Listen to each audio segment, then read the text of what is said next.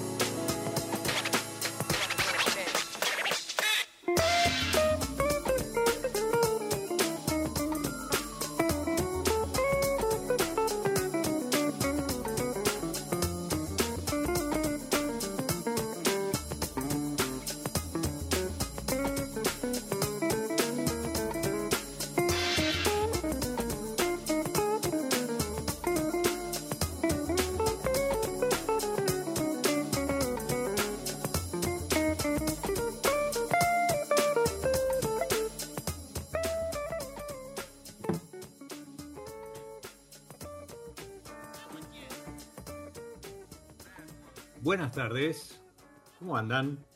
Tanto tiempo.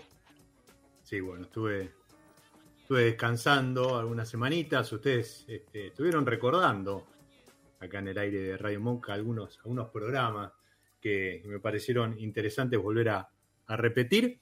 Y cada uno con su temática, con su perfil. Pero hoy ya estamos en vivo, estamos disfrutando de la pausa, disfrutando de la buena música, disfrutando una copa de vino, hidratándonos siempre con, con Aquapana y, y disfrutando, empezando a recorrer el camino que nos va a llevar por los valles calchaquíes, por esos terruños, esos rinconcitos que solo nuestro protagonista de hoy eh, conoce, busca, explora, nos visita, nos acompaña de la mano de Vin Benjon, así como lo hacía Ronnie Jordan en el tema Bad Brother. Hoy el protagonista es un auténtico Bad Brother del no argentino. Bienvenido Agustín Lanús a mi lado B. Hola Dieguito, querido, qué lindo estar acá. Eh, y bueno, acá feliz de acompañarlos en el famoso Mi lado B por primera vez, tanto he oído, pero no había tenido la suerte de que me invites. ¿eh? Feliz. Estaba, buscando, estaba buscando la oportunidad y, se dieron algunas novedades en el último tiempo que ameritaban eh, encontrarnos, volvernos a encontrar eh, en este espacio para charlar un poco de, de lo que ha crecido Agustín Lanús Wines, ¿no? yo creo que te, lo decía hace un par de semanas, cuando tuvimos la oportunidad de, conocer algunas novedades que, ahora vamos a estar charlando, que yo te veo como un gran comunicador a través del vino de, lo que es el NOA. ¿sí? Sos un, tipo, un enólogo, un buscador, un productor que no, no, no se ha afincado en un lugar, ¿sí? No, no ha dicho, acá me quedo, acá me instalo y construyo la bodega y demás. Después charlaremos acerca de, por qué se posterga nuevamente la, llegada de la bodega propia, pero creo que, le aportás mucho a eso, al, rescate de, parrales antiguos, de esos pequeños viñeditos eh, familiares, patrimoniales, como se lo suele conocer eh, en el último tiempo, de, de esas uvas. De hecho, yo estoy disfrutando la, la criolla chica 2020 eh, que, que, elaborás bajo Sunali Lógico. Aprovechando también, recomiendo el update que ha metido Ángel Ramos, el Ángel del Vino, en su, en su investigación sobre criollas, pero, pero vos fuiste uno de los pioneros que, fue a elaborar criolla, esa, esa uvita, esos vinitos, ¿no? Como se los conocía en ese momento y que hoy ya pisan fuerte en la góndola pero además tienen algo muy importante. Eh, estamos empezando a transitar el mes del Malbec, ¿sí? A vos que estás del otro lado, perdón, apuntate, va a haber muchos eventos, muchas charlas, muchas degustaciones, ferias, etcétera. Si sos fanático, ya lo sabrás, el 17 de abril vamos a estar celebrando a nuestra variedad emblema, pero la realidad es que estas criollas son nuestras auténticas uvas. Y, vos vas a ese rescate, no solo en, cuanto a criollas, sino también en esos, esos pequeños terruños, en esos rincones de los valles calchaquíes. ¿Dónde nace esa, esa inquietud? ¿Por, qué ir a buscar eso y a lo mejor no quedarse en la cómoda de decir, bueno, me instalo acá, laburo con lo que tengo a mano, eh, planto alguna hilera, le compro a los que están cerca y demás? Bueno, bueno, gracias Dieguito por la introducción. Un lujo que, vos me lo digas. Este, y bueno, la verdad que no, sé si hay una respuesta, es como que una, una cosa lleva a la otra, se fue dando, se fue dando a medida que iba, me iba metiendo más en el mundo del vino. Yo, bueno, vale decir que al ser de Buenos Aires y estudiar agronomía allá, que no tiene nada que ver con la viticultura, siempre más de, ganadería y de, agricultura extensiva, y me metí por de casualidad con el tema de los vinos, y a medida que más me iba metiendo, lo que más me apasionaba del vino en general era ese estudio tan exhaustivo y tan minucioso, tan profundo de todos los aspectos. Desde el punto de vista agronómico, eh, vas al, al, estudio del suelo en su máxima profundidad, al estudio del clima, al estudio de la planta, y todo eso cómo se expresa y cómo varía en una copa de vino. Entonces, y, no solo eso en la copa de vino, sino después también en cómo lo comunicás dentro de una botella y cómo llegás a tantos lados. La verdad que tenía algo, un condimento muy especial que no me, no me pasaba encontrar otros productos que, que puedan lograr esa, esa comunicación y esa diversidad, ¿no? Entonces, justamente en esa búsqueda de la diversidad, yo creo que fue más en el viejo mundo cuando más, entendí este concepto de terruño, de, cómo cambia una colina con una llanura, con un tipo, con un sombreado, con otro tipo de sombreado, con un sistema de conducción. Entonces, eso fue lo que más, desde el punto de vista técnico, me, me llamaba la atención. Y siempre mirando en Argentina, estuve casi cinco años afuera, cuando vuelva, yo ya me había ido con el Valle Calchaquí muy en, la pupila. Y siempre me encantaron los vinos del NOA en general, justamente porque los podía distinguir y porque eran distintos, eran Malbec más especiados, con otra concentración, con otra intensidad que me llamaba mucho la atención. Entonces ahí fue cuando dije, cuando vuelvo a Argentina, eh, para mi lugar es el Valle Calchaquí, es en el, valle que, donde encuentro la mayor diversificación, tenés 1500 metros de altura de, diferencia, tenés muchos microvalles que se van armando y así fue que en el 2013 lo fui microvinificando, esos, todas esas zonas distintas y bueno, ya, ya hechas vino en el 2013 que fueron 12 microvinificaciones de 12 zonas distintas, ahí entendí todo, ¿no? Lo, entendí todo o no entendí nada. Se me llenaron miles de preguntas y dije, wow, lo, que, lo que tengo en las manos, ¿no? Cuántas cosas hay por descubrir, por aprender, por explorar. Y así que bueno, y ahí se fue fomentando o alimentando esta pasión que es la que necesitas también, como todo en la vida, te tiene que gustar, te tiene que divertir, te tiene que divertir andar en camioneta, salir tempranito, este, recorrer. Hay mucho laburo también de, si querés llamarle social, de, de, entrar a los ranchitos de las personas que están muy alejadas. Se arma como ahí una, una amistad, una relación muy linda, donde también tenés que aprender a, eh, aprender a, su cultura, ¿no? A manejar, a llevarlos, a tratarlos, a, y bueno, y, al día de hoy que tengo grandes amigos y, y bueno, y una relación muy linda con esos pequeños productores, esas familias. Eh, pero bueno, una cosa lleva a la otra. Linda, linda aclaración la que haces, porque eh, va de la mano con esto que, mencionaba yo hace un ratito respecto de puesta en valor, ¿no? de revalorizar, de, volver a darle un propósito a esta gente que a lo mejor tenía ¿viste? un parral, una hilera ahí, eh, medio abandonado porque la había heredado o porque cuando se instalaron ya estaba, ¿sí? Eh, mm. pero, pero para situarnos geográficamente, este, esta, extensión que mencionaba Agustín, vos hoy estás elaborando desde Catamarca hasta... ¿Llegás a Jujuy? No, todavía no. No, Jujuy sí hice un proyecto ahí muy lindo, pero no, no, justamente mi, foco está acá en el Valle Calchaquí. Ok. Eh, donde, claro, Valle Calchaquí es Catamarca, Tucumán y Salta. y, bueno, curiosamente, yo cuando llego acá me voy a Tucumán, a la primera bodega, ahí en la ruina de los Quilmes. Y, bueno, y estando ahí, la primera uva que coseché fue una uva de Gualfín de Catamarca que me encantó, que ahí hicimos el primer vino con Stefano Bandolini, el enólogo chileno, socio mío en Aguayo, este, que bueno, que fue un año espectacular, unas parrales muy viejos de ahí del pueblo mismo de Hualfín. Y después, bueno, en Tucumán, la ruina de los Quilmes son muy especiales. Ah, y estando ahí me viene a buscar la comunidad indígena Maicha del Valle, este, y para que le dé una mano para elaborar su, los vinos que querían hacer una bodega. Y ahí descubro estas plantas de criolla que estaban en la familia de todas estas estas familias comuneras, como dicen ellos, que son de la comunidad indígena, y que eran 30, 40, 100 plantas que tenía cada familia, que elaboraban su propio vino para consumo.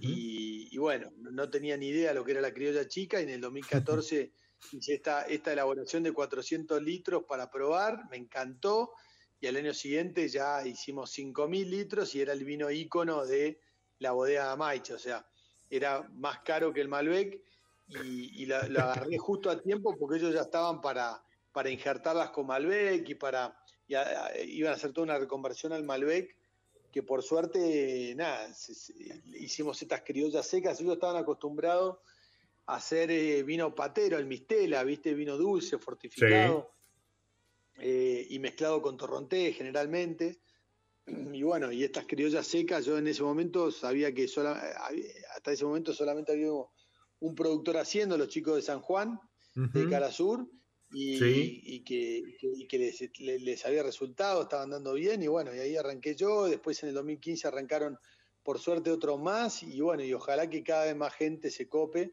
porque es una variedad espectacular, ¿no? En todo sentido. Sí, a ver, eh, yo decía vinito, la, realidad es que es un, es un tinto que, puede tener más o menos estructura, eso todos lo, sabemos, ¿no? Ahí hay manejo de, de, viñedo, manejo en la vinificación y demás, pero la realidad, para esta, para esta hora, por ejemplo, ¿no? Para las 7 de la tarde o, para, para el, verano y demás, estos tintos ligeros van muy bien y, y le suman versatilidad al momento de pensarlo, incluso hasta con, con, una, con una comida, porque son tintos que refrescan, tienen buena acidez, tienen mucha fruta y gente, les vuelvo a repetir, yo estoy disfrutando una 2020, ¿sí? Y eso para también desmistificar que no, no es un vino de, de, del año como se lo conoce habitualmente, sino que todo lo contrario, también puede tener su, su guarda y demás. Eh, ese, ese, laburo que vos hiciste, tipo este, pionero, podríamos decir, o uno de los, de los pioneros con, la criolla, eh, hizo que mucha gente se, fijara en esta variedad. Eh, y, como vos mencionabas, después se empezaron a sumar otros. Eh, hoy, ¿cómo, ¿cómo ves el, el, presente de las criollas? Porque atrás de eso también entró el INTA.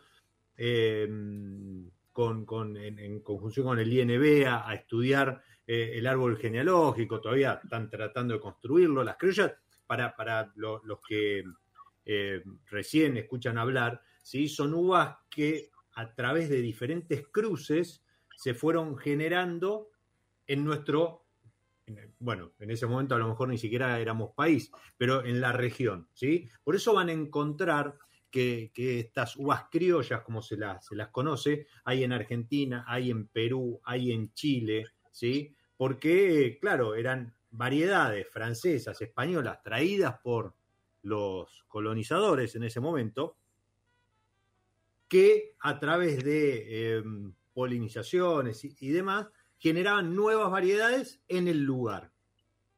La referente indiscutida es la torrontés, ¿sí? Pero acá estamos hablando de otras variedades, criolla chica, criolla grande, cereza, eh, país, en, Chile, em, en, Perú muchas se abocaron a, la industria pisquera y hoy están resurgiendo como parte de la industria vitivinícola, pero ¿cómo, lo ves hoy? ¿sí? De aquellos 400 litros que de casualidad llegaste a hacer a, lo que estás elaborando hoy con una identidad y una nueva imagen, Sunal, que realmente es, es un cuadro. Ahora, ahora te quiero que después me cuentes un poco, porque realmente es un cuadro. Sí, bueno, mira, para, aclarar un poco, lo que vos estás probando ahí es criolla chica. La criolla chica, hace unos 12 años que se sabe el genoma de la vid, que es como un ADN que se le hace a la uva, como si fuera un ADN a nosotros, se supo que esta criolla chica, que es esta uva país que está en Chile, que es la negra corriente que está en Perú, es la uva misión que está en México, en California, es la listán prieto.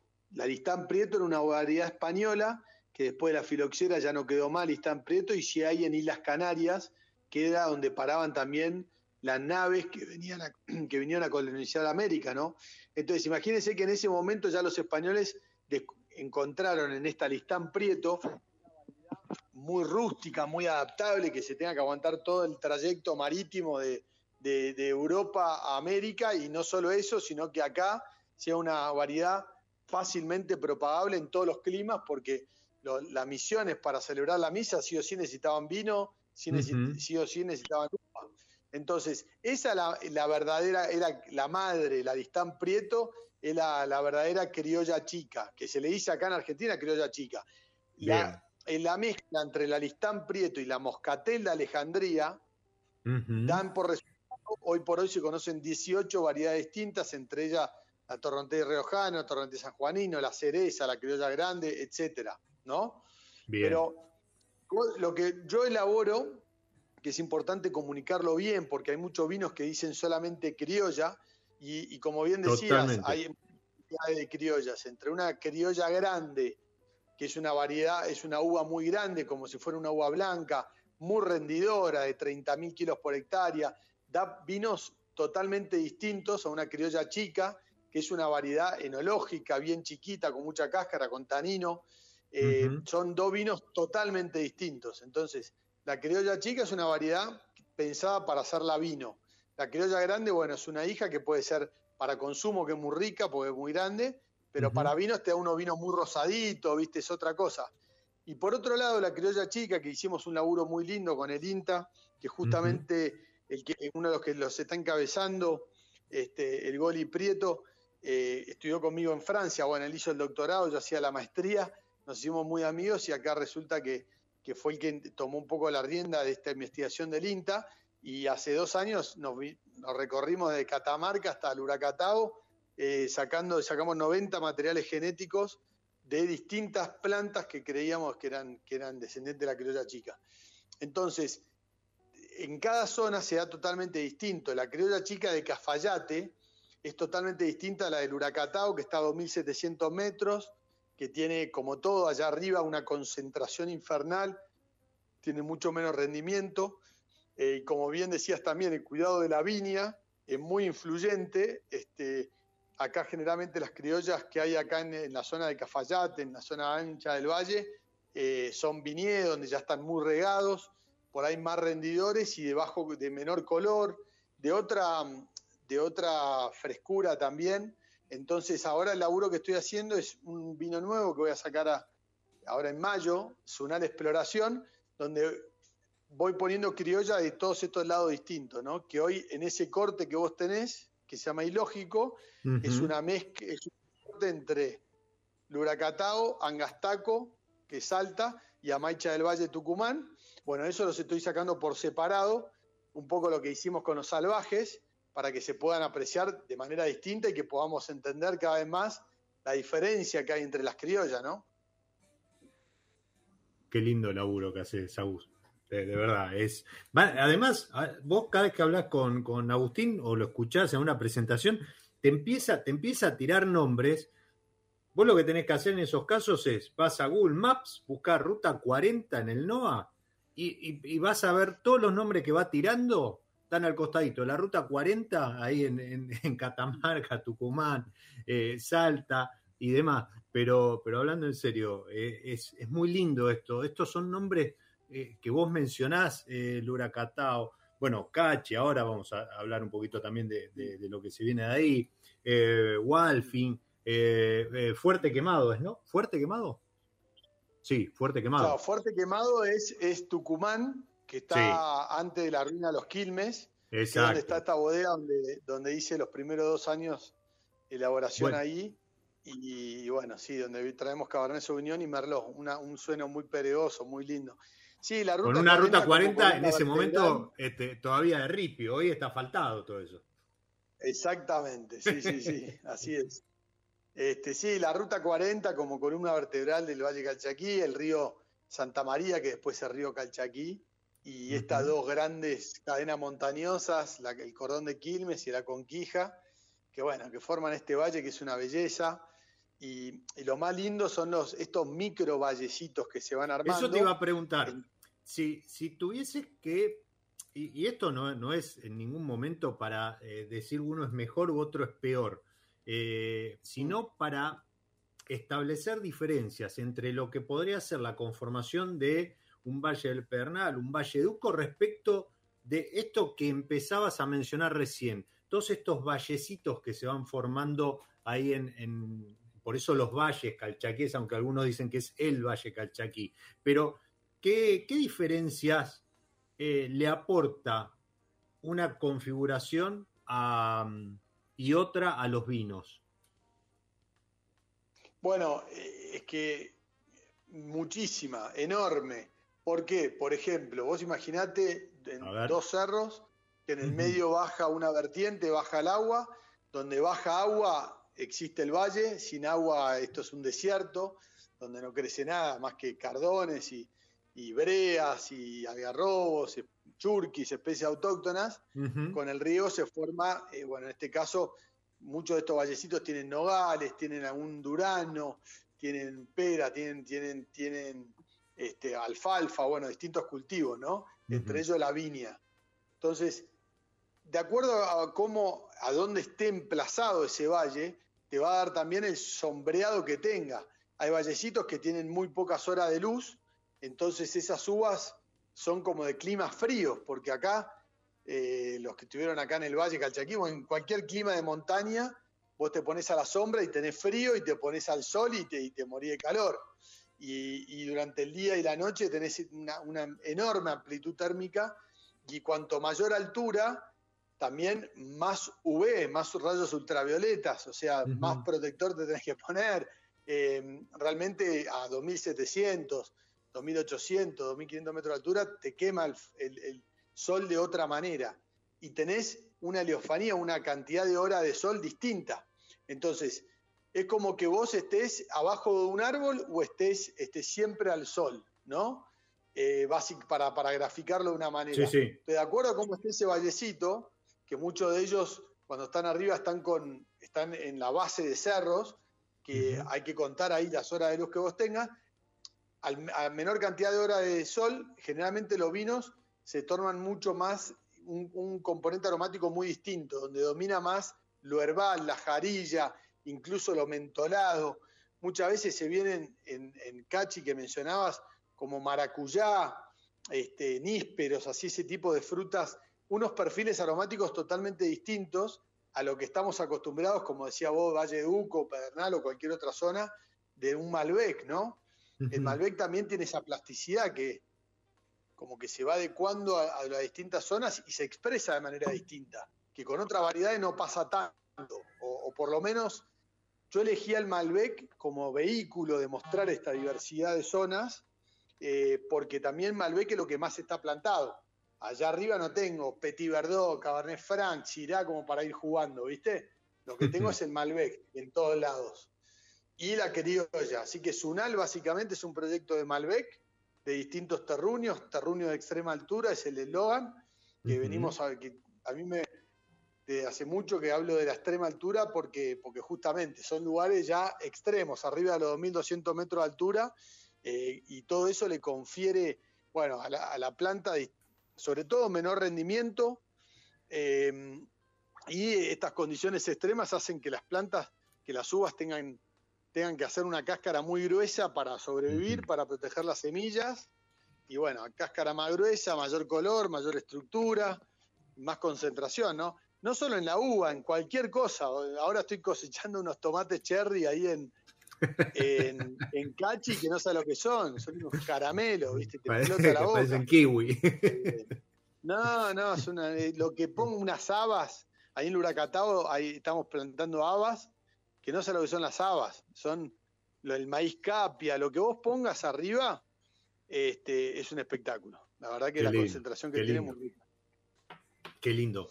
Mirá, eh, estamos promediando el, episodio. Ahora vamos a hacer una pausita, pero eh, esto, esto que mencionabas del Malbec, por eso también es, es, nuestra variedad, ¿no? Acá se afincó no, no hay, alguna vez escuché a algún enólogo decir, tenés que ser muy malo para, hacer Malbec y que salga mal, eh, por esto de, que es muy, muy elástico y además muy permeable a reflejar eh, las características del lugar. Por eso también eh, hay, estudios, ¿sí? ahí está el Catena Institute, laburando ahora con el, INB y demás en, siguen profundizando estos estudios. También lo hizo alguna vez eh, el gato Kaiser, eh, rescatando Malbec de distintos lugares para ese establecer eso, ¿no? O sea, que no, no hay un único Malbec, ¿sí? sino que es el Malbec en conjunción con el lugar y además después el aporte de,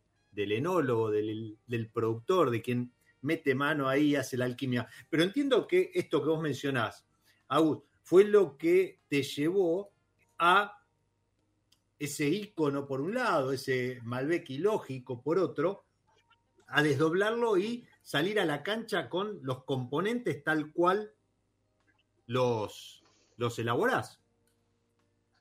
Claro, después de, bueno, fue en el 2013, eh, fue la primer cosecha del huracatao. Justo se da en el 2013 que fue la primera cosecha de muchos de estos lugares que no tenían uva antes, uva, uva Malbec, uva, tinta.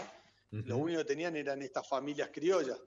Huracatao, primera cosecha 2013. Después en Hualfín, en, en, Amaicha del Valle, en muchas de esas zonas de Catamarca y Tucumán, en la minera Lumbrera, que era una, es una minera muy grande que hay acá, a los empleados que se jubilaban les, les empezaron a dar planta de Malbec, postes, alambres en el 2009-2010 o sea que el 2013 ya era la primera cosecha también de estos productores que estaban innovando en estas zonas, ¿no? Eh, así que a partir de ahí, bueno, empecé, las primeras cosechas eran de muy pocos kilogramos, era de poca uva. Encima yo no tenía un mango partido al medio. El primer año, salvo la guita que me habilitó Estefano para hacer el vino con él, el resto eran uvas que yo mangueaba, para así decirlo, 400 kilos y demás, iba, iba a medias con los productores en el vino, era mi única manera de yo poder hacerme de la uva, ¿no?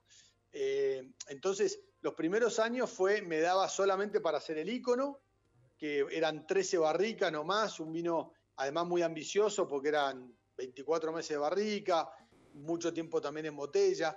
Y ya en el 2016 ya tuve más uva para poder hacer ilógico.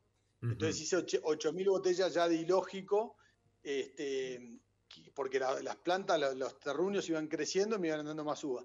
Y en el 2018 me juego a hacer estas variedades, estas zonas por separado, en una línea que se llama salvaje, porque no tiene crianza en barrica, es solo crianza en concreto, es un año en pileta de, cemento, pileta de concreto, y envasado al año y un año de botella. Y después todos los vinos Unal son levaduras indígenas, no tienen ningún agregado de nada, salvo el jugo de uva puesto en la botella esto que se le llama mucho mínima intervención, yo, yo digo, hablo de mínima intervención y máximo esfuerzo, porque muchas veces intervenir poco es lo más complicado para un ser humano, ¿viste? El ser humano está totalmente, ¿no? O sea, cuando vos tenés este, cuando tenés chimichurri o alguna otra herramienta a mano, lo podés eh, eh, tener bajo control al vino. Cuando decís, bueno, no, no voy a tocar nada y que, que sea lo que tenga que ser, ahí es cuando el vino se te puede desbandar. Para, para los que no conocen el término, cuando se habla de levaduras indígenas o levaduras seleccionadas, levaduras indígenas es la que viene pegadita en la, en la uva, ¿sí? Esa eh, que vienen ahí en la pruina, esa, esa, ese polvito blanco que trae la uva, bueno, eso son las levaduras que trae del viñedo, ¿sí? De su lugar, por eso indígenas. Indígenas es porque son de, de lugar, crecieron, se reprodujeron y vienen junto con la uva. Levaduras seleccionadas ya son levaduras que eh, son realmente seleccionadas en laboratorio y que tienen determinada funcionalidad. Entonces, eh, algunas eh, pueden dar determinados aromas, otras pueden cumplir determinada función, ¿sí? pero fueron seleccionadas por alguien para cumplir eso. Cuando se dice que el vino es elaborado con levaduras indígenas es porque no se le agregó nada que no viniese del viñedo. ¿Sí? Sí, tal cual. Bueno, mi tesis en Francia fue justamente de, fermentación espontánea de estas levaduras indígenas en los Cabernet ahí de Bordeaux, que allá donde es la cuna de los laboratorios, ¿viste? Y cuanto más eh, cuanto más agroquímicos, cuando más tratamiento le tenés que hacer al viñedo, eh, más se te mueren esas levaduras que, bien decís que vienen de, naturalmente de la uva, ¿no? Entonces, eh, el, hacer levaduras indígenas en estas zonas, en estos terruños allá de, extrema altura, tenés una carga de levaduras tan grande que, que olvídate. Y además tan, si vos querés realmente tratar de interpretar e, ese lugar, ese, esa zona, ese paisaje, esa cultura, la levadura te aporta un montón. Que además cambia año a año porque es tan amplio, son cientos de familias de levaduras que vos no sabés cuáles están actuando, algunas actúan a bajas temperaturas, a, mucho azúcar, a poco azúcar, viste, van, cada una tiene su forma de actuar y que aportan cosas distintas, así que muy interesante. A mí me copa el tema ese. Bueno, hiciste una tesis, ¿no? Claramente. ¿Cómo te fue con la tesis? No, bien, bien, muy. Lo, más, eh, lo que más impactó en, el, en la elaboración es que terminó de fermentar. Los franchutes pensaban que no, no, iba a terminar. Este, o sea que ya eh, se dieron cuenta que, venía con levaduras propias también el, el, viñedo ese.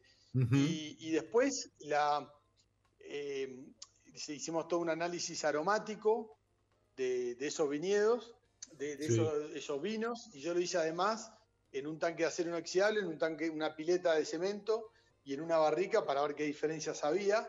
Las diferencias en fermentaciones no fueron muy amplias, sí después en el vino al año, donde vos probabas los vinos y tenían un carácter aromático muy distinto, ¿no? Mirá.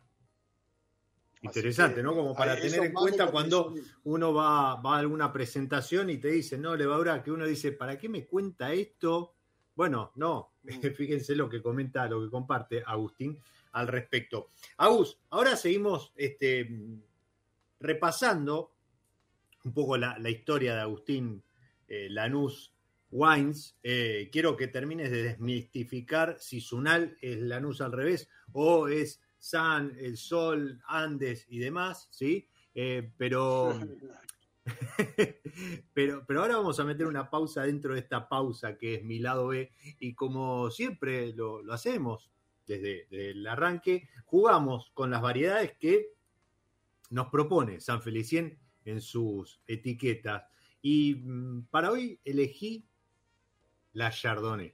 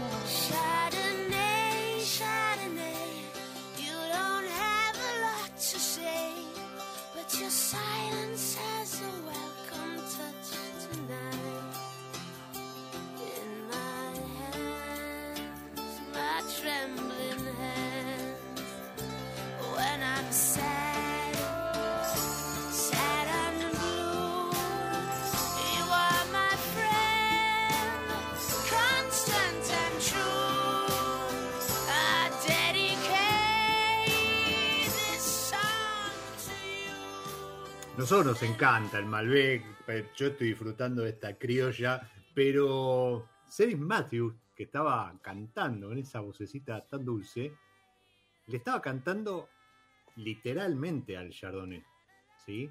Eh, a veces eh, encuentro algunos temas que, están hechos, ¿sí? Para, para acompañar alguna degustación, música instrumental. Hay, hay álbum de, gente que le canta diferentes variedades y- y- música instrumental de fondo para poner alguna, alguna degustación y demás.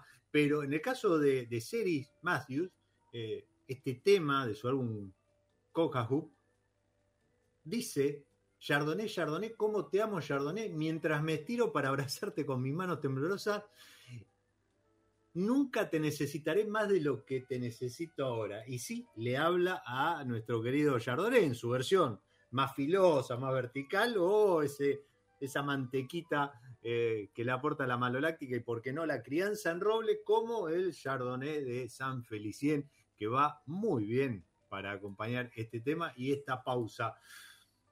Agus, siempre, siempre quedó ahí como el, el mito urbano. ¿Sunal es Lanús al revés o, o no? ¿O me, me engañaron? Sí, sí, sí, sí, efectivamente. Bueno, nada, el proyecto se llamaba Altos Terruños, es el proyecto que yo había bautizado ahí, en 2013, por ahí. Este, hoy por hoy es la sociedad Altos Terruños. Y en el 2015, cuando me asocio con David Gallan, mi, mi socio actual en todos los vinos, este, mi socio capitalista y inversor, Ujú. eh, bueno, nada, no le- nunca le el gustó que mucho toma los vinos que vos haces.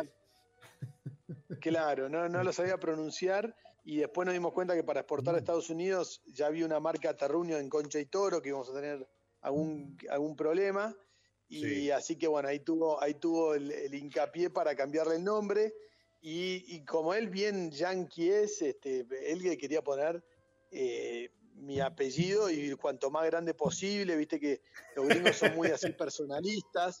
Yo no quería saber nada, yo cambié mucho de ese tiempo ahora en, en- en nada, en, en la exhibición y en poner tu nombre a, la- a las cosas, ¿viste? Y bueno, Sí. después de mucha charla, él es muy mar- marketinero, tiene su background ahí. eh, bueno, cuestión que yo no, no quería como nombre. Encima Lanús es una ciudad en Buenos Aires, ¿viste? ¿Qué sé yo? El equipo de fútbol. Tremenda ciudad, hacer- criado en Lanús Sí, hoy, así que Bueno, olvidate, imagínate, ¿cómo le va a faltar respeto a semejante ciudad?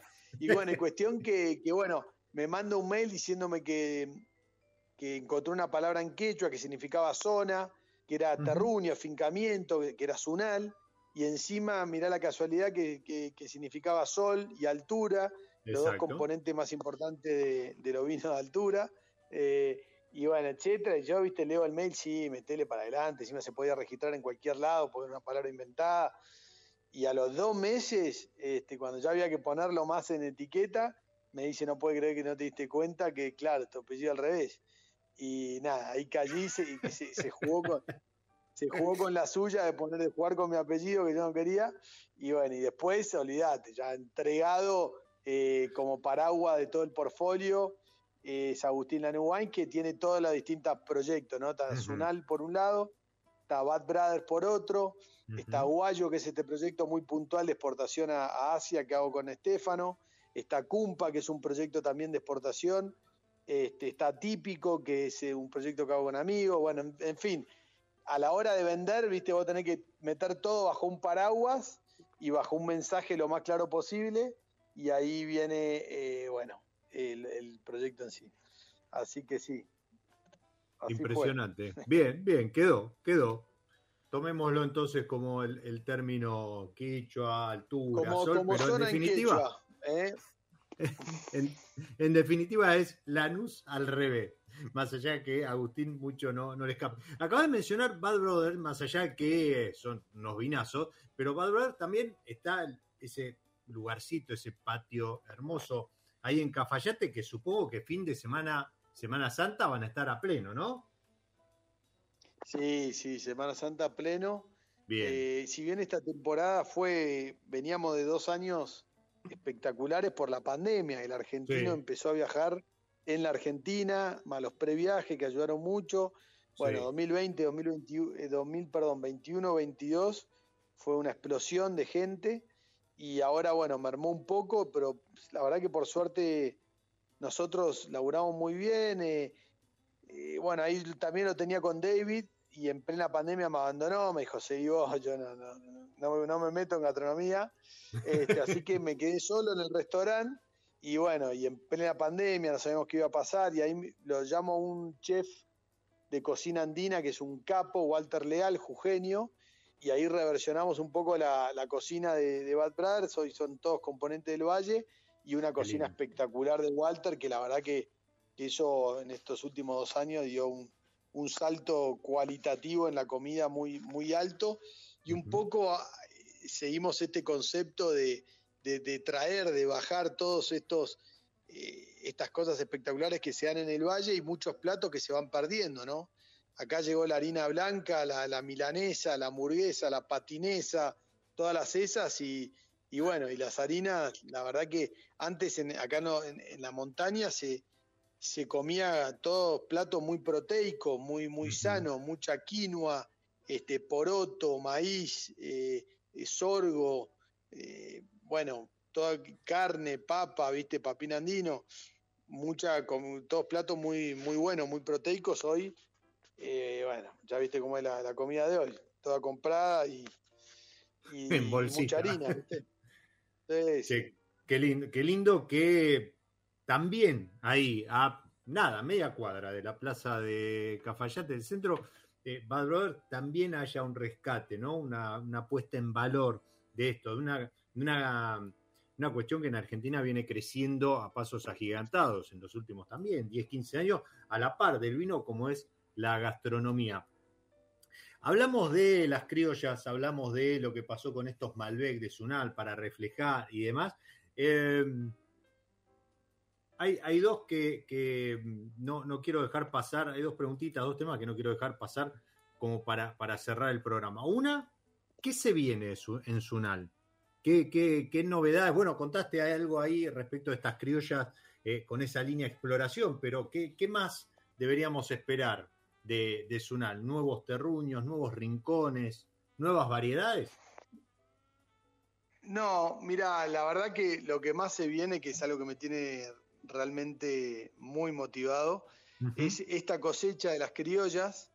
Este, yo tengo un tráiler de caballo, de cuatro caballos, que, que la verdad que el tráiler fue la mejor inversión de la historia porque movemos barrica, movemos vino de bodega en bodega. Nosotros no tenemos bodega todavía, entonces en un momento elaborábamos en una bodega, embotellábamos en otra. Bueno, cuestión que el tráiler, eh, que lo bauticé Chasqui, porque los chasquis, viste, son los que, que van por los cerros llevando las cosas. Eh, así que la- le saqué los separadores de caballo. Con David, bueno, así nos conocimos, haciendo cabalgata, nos encanta todo lo que es caballos y cabalgatas. Ujú. Lamentablemente cada vez usamos menos para caballo y más para laburo. Este, y bueno, cuestión que el tráiler le pusimos una desparilladora eh, para desparillar la uva ahí en, en- en las propias familias donde vamos a cosechar las criollas, con Sí. dos tanquecitos. Entonces vamos a ir, eso lo engancho a mi camioneta y vamos a ir este, de casa en casa moliendo la uva y haciendo el vino.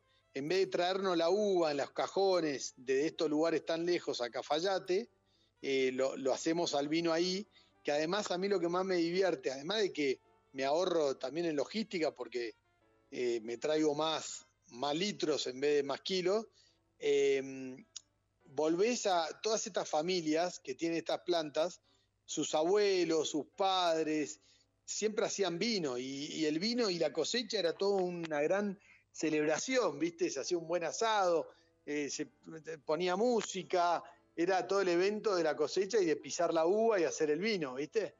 Entonces es un poco también volver a fomentar eso, que no se pierda y nada, con las familias que estoy hablando para hacerlo están felices. La verdad que, es más, el domingo de Pascua vamos a estar haciendo una este, y bueno, ya la semana que viene se viene con eso. Así que ahí también me permite ser muy, eh, voy eh, moliendo en cada zona. Yo te- hoy por hoy tengo el huracatao, que son tres familias que tienen eh, bastantes plantas. En. Seclantá son este, 11 familias que tienen distintas cantidades. En Angastaco son dos. En Amaicha del Valle perdí la cuenta, porque son un montón. Eh, y bueno, y, me- y- y lo que quiero hacer es esto que te comenté, sonar exploración como línea de vino y, en, Ujú. y cada zona va mostrando una criolla distinta. Y después tengo también criollas blancas que tengo para sacar al mercado ahora. Tengo criollas de un año y medio de barrica, que están muy interesantes, como para un poco lo que preguntabas al inicio de, de cómo es la evolución en las criollas. Yo no tengo duda, y de hecho lo estoy comprobando ahora, que era, era una de las cosas que, que quería comprobar en la criolla, que son vinos de guarda con o sin haber sido criados en, en barrica. Y, hasta ahora la crianza en barrica da unas cosas increíbles. Para mí es como el Chianti argentino, ¿viste? El Pinot Calchaquí, llamale como quiera. Pero no tiene nada que envidiar totalmente. por Sí, carga tánica y complejidad a esas variedades. son, son, son tintos ligeros, ¿no? De ahí a que después sea un vinito, ¿no? Va también en, en- en cómo uno eh, respete el- el- la materia prima, cómo lo elabore, cómo lo presente y demás.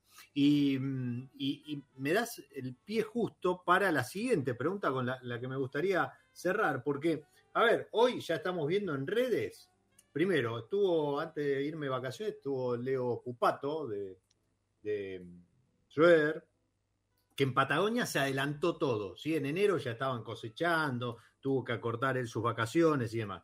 Hoy en redes ya estás viendo que en Mendoza estaban ingresando, los, algunos ya hicieron incluso hasta el asado de fin de vendimia. Ahora, vos estás yendo recién ahora, la semana que viene, a, a- a cosechar. ¿Cómo, ¿Cómo viene esta 2023? Que en, en gran Claro, parte no, del bueno, país este ha año- sufrido este, la, la inclemencia de- del tiempo, ¿no? Este, de, de clima con Sí. heladas, granizos, inundaciones y demás. ¿Cómo, cómo los trató a ustedes ahí en, en el NOA? No, bueno, acá en el Valle tuvimos esta helada de noviembre que fue general, en todo el Valle muy fuerte, y eso lo que hizo fue al revés. En vez de adelantar, fue atrasar el ciclo muchísimo. Entonces acá estamos tres semanas atrasados. Fechas históricas del 3 de marzo se están cosechando ahora. Eh, y yo ya de por sí, allá arriba, mi fecha histórica es abril, siempre son después de Semana Santa. Ya no me puedo ir más para adelante porque ya no me madura la uva. Claro. Así que en años como este tienden a ser vinos de mucho menor alcohol, pero a la vez muy frescos, muy aromáticos. eh, y después en ca- en- en- fue cayendo esta helada, afectó de manera diferente en distintos lados, ¿no? Eh, en el caso de Cachi me afectó un poco, pero no tanto. En Luracatao me afectó muchísimo. Eh, yo estoy plantando, de esto que me decía, de novedades. Bueno, nos compramos una finca en Cachi que la estamos plantando. Acabo de arrendar ya una finca muy productiva que la venía elaborando hace varios años, de tres hectáreas, este, que ya produce muy bien. Y, además planteé otra finca en- en conjunto con otro dueño este, de 5 hectáreas, que ahí metí variedades de todo tipo para probar, ¿viste? Sauvignon. Blanc, eh, Pinot Noir, Syrah, Merlot, Gar- Garnacha, Carignan, un montón de variedades para probar un poco cómo da eh, Semillón, que le tengo mucha fe, etcétera. Así que, así que bueno, en definitiva, este 2023 viene muy golpeado, viene muy poca uva, viene todo atrasado. eh, y bueno, se- en estos años me imagino vinos muy fluidos, muy frescos, buenas acideces y buenos alcoholes, a los que ya estaban sobrepasados en, este, en, estas, en estas cosas le va a venir muy bien. Eh, a lo que estamos en esta búsqueda de la cosecha justa, bueno, tenés que, tenés que estar muy atento, ¿no? Porque eh, la uva está muy desequilibrada. Yo, por ejemplo, Mm. hice cosecha en verde, que es cuando ya los vinos, los, las uvas todavía no, no llegaron a, a tintorear, ya las, las tiro al piso porque ya no van a cosechar bien. Eh, hay que hacer mucho laburo de raleo de hoja, bueno, muchas labores que en un año normal no las tenés, así que corriendo mucho. No, bueno, en, en ese contexto, primero mencionar que pasó, estuvo Cristian, que, que tuvo algo que ver con tu incursión ahí en Cachi, estuvo Cristian en, en febrero en el programa, eh, al- algo también estuvo contando de, de cómo fue que te convenció eh, para, para este, hacer algo ahí en Cachi, algo, algo bastante en Cachi. Pero esto que mencionás eh, no, no hace más que reforzar el agradecimiento de mi parte para que te hayas hecho el hueco para, para charlar con nosotros, para compartir un rato en plena eh, te- temporada alta, ¿sí? hora pico de, la vendimia ahí en, el Valle Calchaquí. Y, si bien comenzaba hablando, presentando el episodio, lleva como nombre Bad Brother, eh, yo creo que el, mejor hermano que puede tener la, la criolla y el Malbec en los valles calchaquíes se llama Agustín Lanús y yo celebro que hayas pasado por, por mi lado B. Qué lindo, qué lindo, qué lindo cierre. Muchísimas gracias. Me hiciste poner la piel de gallina que pueda ser un buen hermano para la criolla. Este, y bueno, nada, esta linda responsabilidad de, de valorizar estas plantas que, que tanto han, tantas generaciones, tantas siestas, tantas conversaciones, tantas generaciones fueron, fueron viendo, ¿no? Son plantas de 150 años.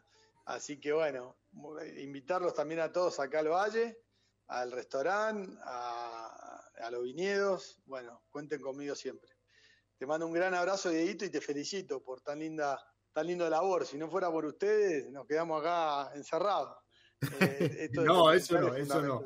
Por favor, y, y vos que estás del otro lado, bueno, ya lo escuchaste ahí, Agus.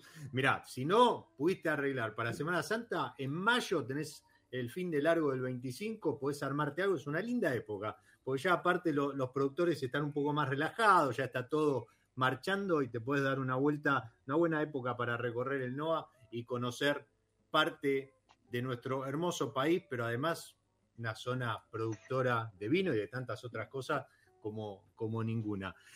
Como siempre, te digo a vos que estás ahí acompañando la charla, la pausa, te tomaste esta hora para disfrutar junto a Agus y, y a mí. Soy Diego Migliaro, este es mi lado B y te deseo que disfrutes. Chao. Nos encontramos en cualquier momento en otro episodio de Mi Lado B.